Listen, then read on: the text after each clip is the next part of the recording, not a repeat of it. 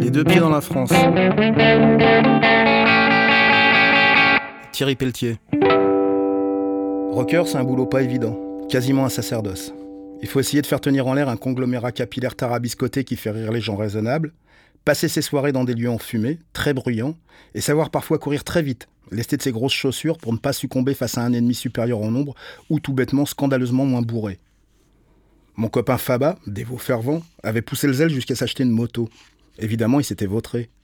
La guibole en mille morceaux, il en avait pour quelques mois à d'une carte orange et des trajets répétitifs mais conviviaux et sans danger qu'elle permet. Sa boîte avait besoin d'un remplaçant, j'étais fauché et sans taf, j'avais le profil idéal.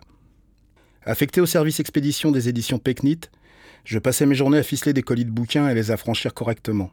Mon supérieur hiérarchique, un bambara philosophe, courtois, méticuleux et loquace, tentait avec bienveillance de me communiquer son amour du travail bien fait. Je préférais l'aiguiller sur Napoléon, sa véritable passion, pour ne pas tomber foudroyé d'ennui. L'interminable et enthousiaste panégyrique qu'il entamait immanquablement m'engourdissait rapidement. Je pouvais alors rêvasser à d'hypothétiques conquêtes féminines. On était bien contents tous les deux. On m'envoyait parfois dans les immenses entrepôts d'un institut en banlieue. J'y compilais d'énormes tas de livres invendus ou obsolètes qu'un cariste portugais, communiste prosélyte, m'aidait à flanquer au rebut. Nous observions les ingénieurs qui venaient furtivement fouiller dans la benne. Ces ouvrages scientifiques valaient fort cher. Nous en balancions pour une fortune alors qu'on gagnait des nefles. On aurait pu les donner à une asso plutôt que de payer à prix d'or une entreprise de recyclage pour nous en débarrasser. On était bien d'accord, le camarade et moi, pour trouver qu'on vivait dans une société de fous. En général, c'est à ce moment-là qu'il essayait de m'embarquer vers les lendemains qui chantent et ses veilles qui cotisent. Moi, j'esquivais, je le taquinais, je lui parlais de Kronstadt.